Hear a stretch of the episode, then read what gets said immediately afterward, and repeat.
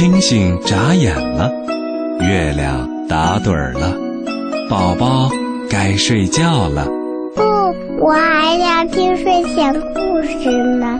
那说好了，听完故事就睡觉喽。睡前故事快开始吧。睡前故事温暖呈现，每晚八点半，AM 七四七，宝贝的童话有声书为你打开。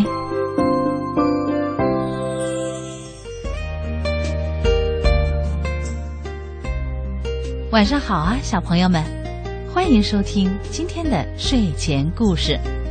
我是李佳怡，一会儿呢就要给宝贝开始讲故事了。不过宝贝一定要答应哦，听完故事啊就该睡觉。良好的睡眠对小宝宝可重要了。会睡的孩子爱长个儿，早睡早起身体好，记住了吗？好。下面呢，我就要开始给小朋友们讲故事了。第一个故事是《再见小树林》。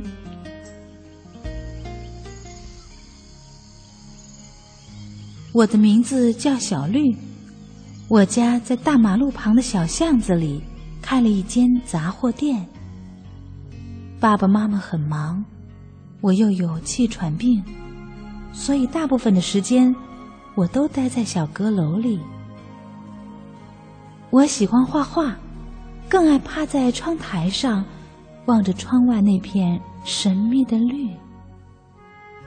那里原来是一家废弃的工厂，四周被高高的围墙围起来，里面长着许多大树，树上爬满密密麻麻的藤蔓，好像一片神秘的森林。虽然一般人进不去，里面却好像住了很多动物。白天、晚上，下过雨后或月亮出来时，都会听到不同的叫声。有时，树林里还会传来许多细细小小的声音，似乎在说着什么秘密。我躺在床上，竖起耳朵。如果声音很接近窗户边，我会静止不动，一直到声音远离，才敢大口的呼吸。我天天都在想象，树林里到底住着什么动物呢？连从小在山里长大的妈妈，也常常一边洗碗一边说：“哎，怎么会有幼欢的叫声？它应该住在森林里呀。”一位常来买东西的阿姨说。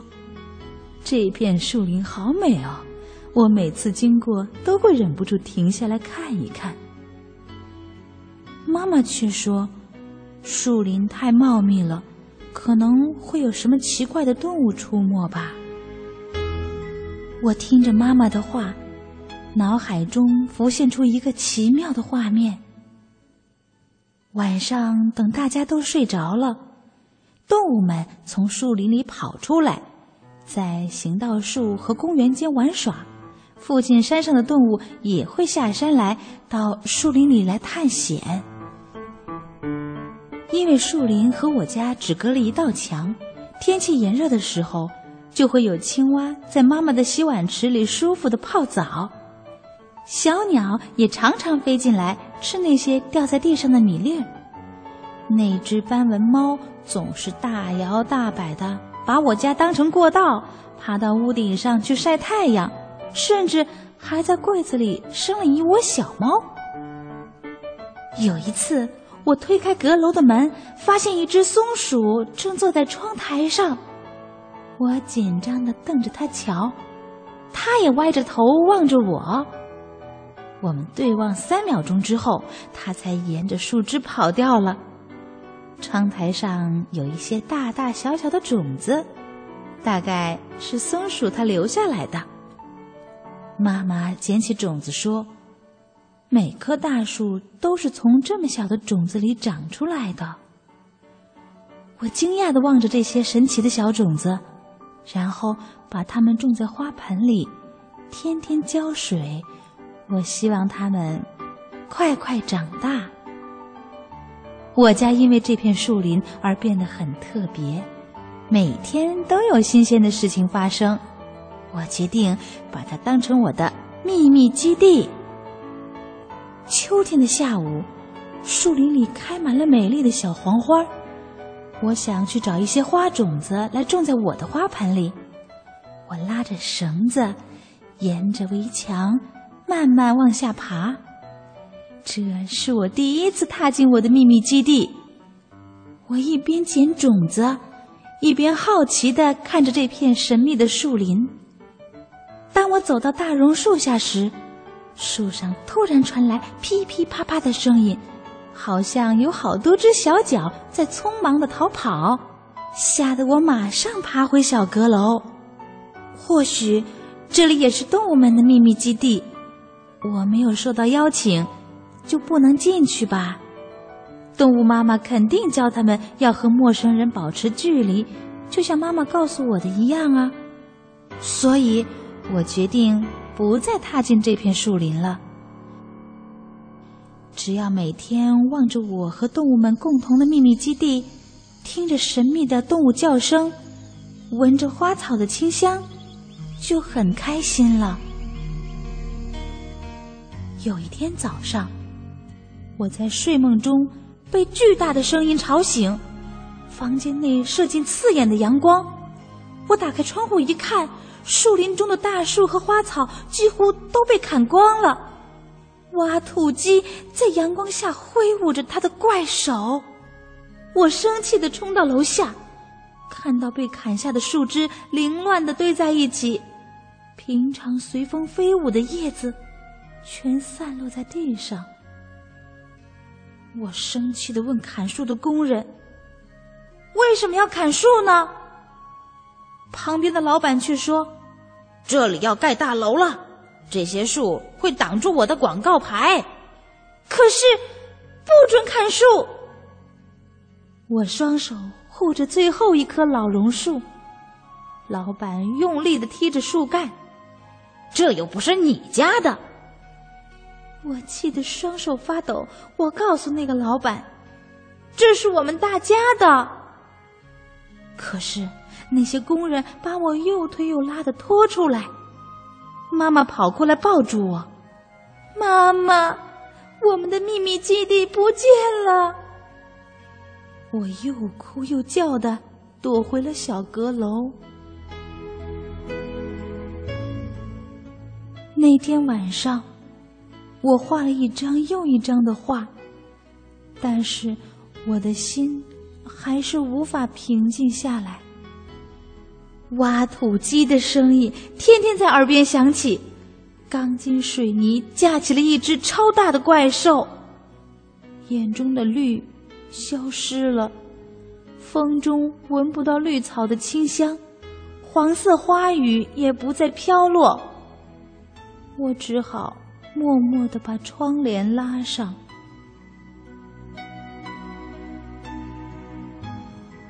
那年冬天。我的气喘病又发作了。我每天只能窝在小阁楼里，望着窗外巨大的黑影。我的心也慢慢被那阴影包围起来。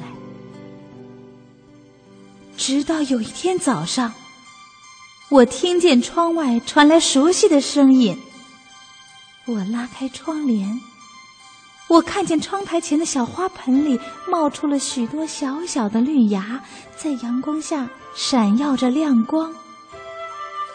我仿佛又看见从前窗外的那一片绿。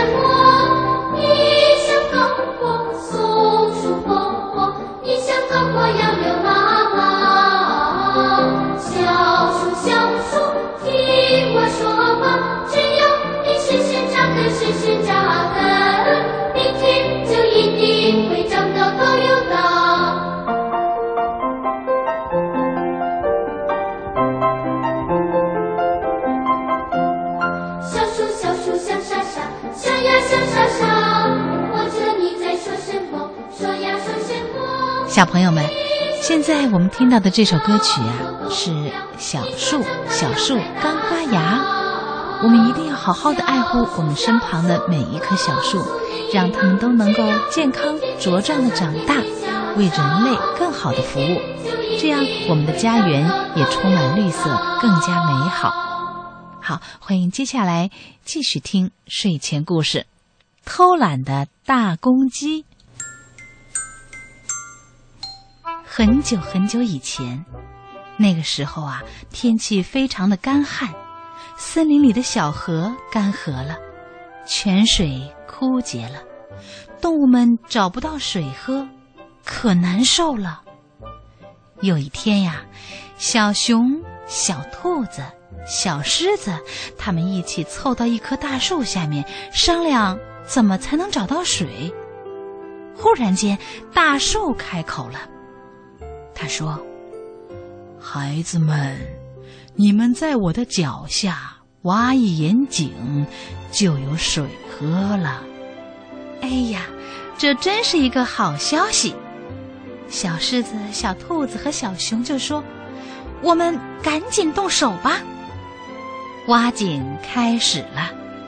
其他动物听到这个消息之后，都不约而同的加入到挖井的队伍当中。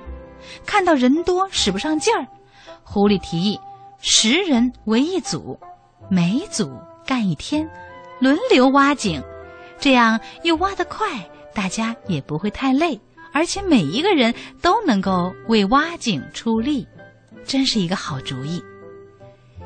大公鸡和小狗编在一个组，这一天呀，轮到他们挖井，大公鸡干了一天。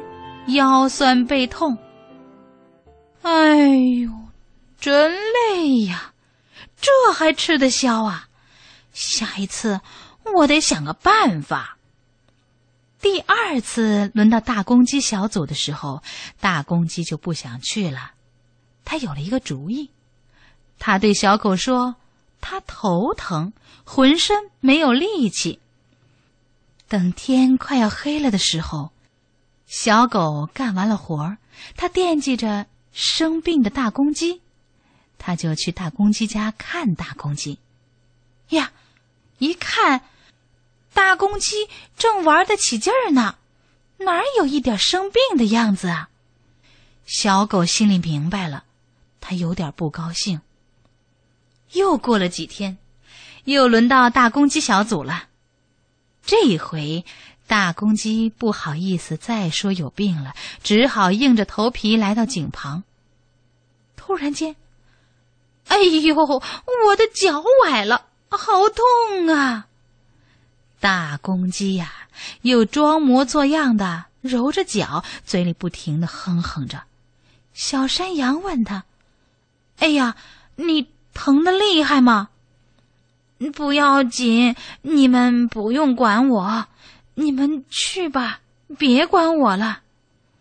小山羊很善良，他说：“那好吧，大公鸡，你就别下去干了，在上面休息吧。”只有小狗知道大公鸡的心思，在井下呀，他跟大家说了大公鸡偷懒的事情，大家都觉得很纳闷儿。小狗说。不信呐，你们上去看看，大公鸡的脚保证不疼了。小白兔半信半疑的爬上来，探头一看，可不是嘛，大公鸡撒开两腿，正在追蚂蚱呢。大家都对大公鸡不满意了，哼，等水打出来，不让它喝。井水终于打出来了。动物们兴奋的都跳了起来，它们大口大口的喝着甘甜的井水，这些天的疲劳啊，全都无影无踪了。这时候，大公鸡也凑过来，它也想喝水。小狗就说：“大公鸡，你好意思来喝水吗？”大公鸡一听，脸红了，他赶紧跑开了。是啊，他哪好意思啊？可是口渴的滋味实在不好受。过了一会儿啊，大公鸡忍不住又转回来。他一看，动物们都走了，便连忙趴到井边喝起水来。他怕别人发现，喝一口水就抬起头向四周看一看，做贼似的。直到现在呀，大公鸡喝水还是这样，喝一口水，抬头望一望。小朋友，劳动最光荣，只有付出了辛勤的劳动，幸福和快乐才会在我们的身旁停留的。我们可不要学大公鸡哦。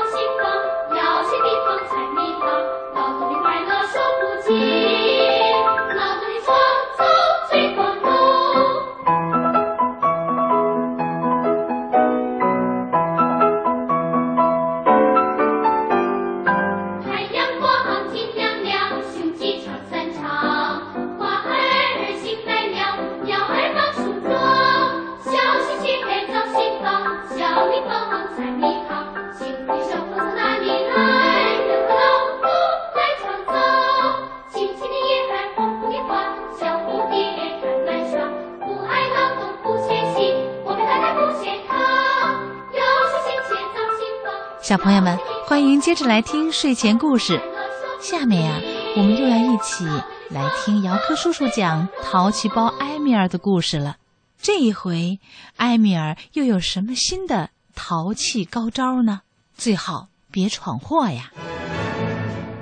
这个男孩是一个罕见的淘气包，把自己的妹妹当国旗升到旗杆顶，把猪血扣在爸爸头上。把青蛙放进送咖啡的篮子里，无论他走到哪里，都要把那个地方弄得是鸡飞狗跳、不得安宁。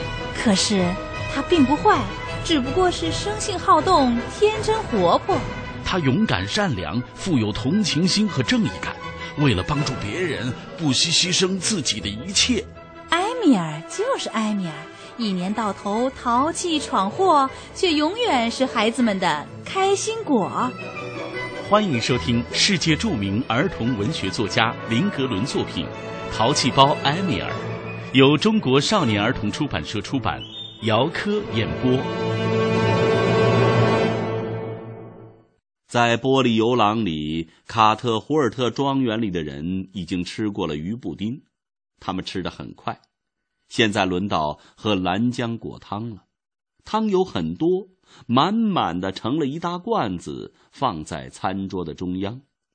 比特尔夫人说：“喝吧，希望大家都有好胃口。”他本人现在还不想吃，连动都没动一下蓝色浆果汤，但是他的话很多，大彗星是他讲的主要内容。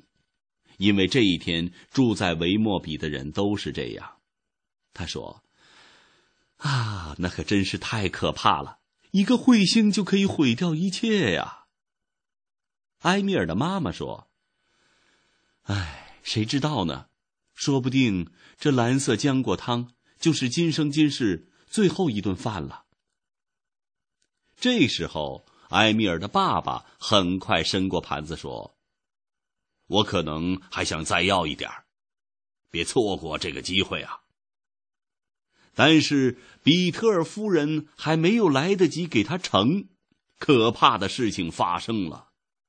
咚的一声，伴随着叫喊，一个东西从比特尔夫人背后是破窗而入，碎玻璃片和蓝色浆果汤在整个游廊里是四处飞溅。比特尔夫人一声大喊：“彗星！”比特尔夫人翻倒在地，吓得是不省人事。但不是什么彗星，是埃米尔像一颗炮弹一样从那扇大玻璃窗一头栽了进来，掉进了汤罐里，把汤溅的是四处都是。玻璃游廊里顿时乱成了一锅粥。埃米尔的妈妈高声叫喊，埃米尔的爸爸在怒吼，小伊达在哭泣，只有比特尔夫人极为镇静，因为，她躺在地板上已经失去了知觉。埃米尔的爸爸叫着：“快到厨房去取凉水，一定要往他的头上浇凉水。”埃米尔的妈妈不顾一切的冲了出去。埃米尔的爸爸跟在后边追，尽量要快。这个时候，埃米尔从汤罐子里挣扎出来，满屁股都是蓝的。小伊达用责备的口气说：“为什么一到吃饭的时候，你总是慌慌张张的？”埃米尔没有回答他。他说：“高特弗里德说的对，踩高跷不能过围栏。现在。”总算证实了这一点。可怜的比特尔夫人以为彗星来了，一下子把她吓晕过去了。她躺在了地板上，非常的可怜。埃米尔的爸爸妈妈跑着到外面去拿凉水。埃米尔看到比特尔夫人，非常怜悯。他说：“弄一点水要这么长时间吗？还是救命要紧，知道吧？”哎，我们的小埃米尔急中生智，他抄起了汤罐子，把剩下的蓝色浆果汤“库嚓”一下全倒在了比特尔夫人的头上。不管你信不信，这一招还真灵。比特尔夫人嘴里发出了“噗噗噗”的声音，她立刻站了起来。你看到了吧？多做一点蓝色浆果汤有这么多的好处，出事的时候能够派上用场。当埃米尔的爸爸妈妈从厨房里跑着取回凉水的时候，埃米尔自豪地说：“爸，我已经把他给治好了。”但是埃米尔看着他爸爸满脸怒气的盯着他，说：“我知道，咱们回家的时候又有人要到木工房去自省了。”比特尔夫人仍然是头昏目眩。脸是蓝色的，他和埃米尔一样。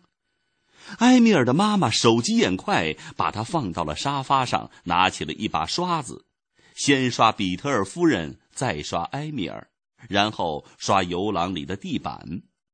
很快，再也看不到蓝色浆果汤留下的任何痕迹，只有埃米尔的一只耳朵上还有一点儿。他的妈妈还把玻璃碎片也扫干净了。埃米尔的爸爸呢，跑到了玻璃匠那里买了一块新玻璃，代替打碎的那块。埃米尔想过去帮忙，但是他的爸爸连那块玻璃也不让他靠近，躲开，到外面去。我们回家的时候你再进来。瞧瞧，淘气闯祸的孩子啊！总是让他们的爸爸妈妈忙不迭的收拾这儿、收拾那儿，打扫残局。嗯，真是很辛苦啊。哎，小朋友，你不会也这么淘气吧？我相信不会的。好了，孩子们，明天这个时候欢迎接着继续收听淘气包埃米尔的故事。今天的节目就到这里了，小朋友们听完故事该睡觉了。时间晚了，李佳阿姨祝你晚安，祝你好梦香甜。小朋友们，每晚播出的睡前故事是你的童话有声书哦。娱乐广播有声阅读无限精彩，欢迎你和爸爸妈妈继续关注娱乐广播，可以登录中国广播三 w 点儿。Radio 点 cn 在线收听或点击往期节目回放收。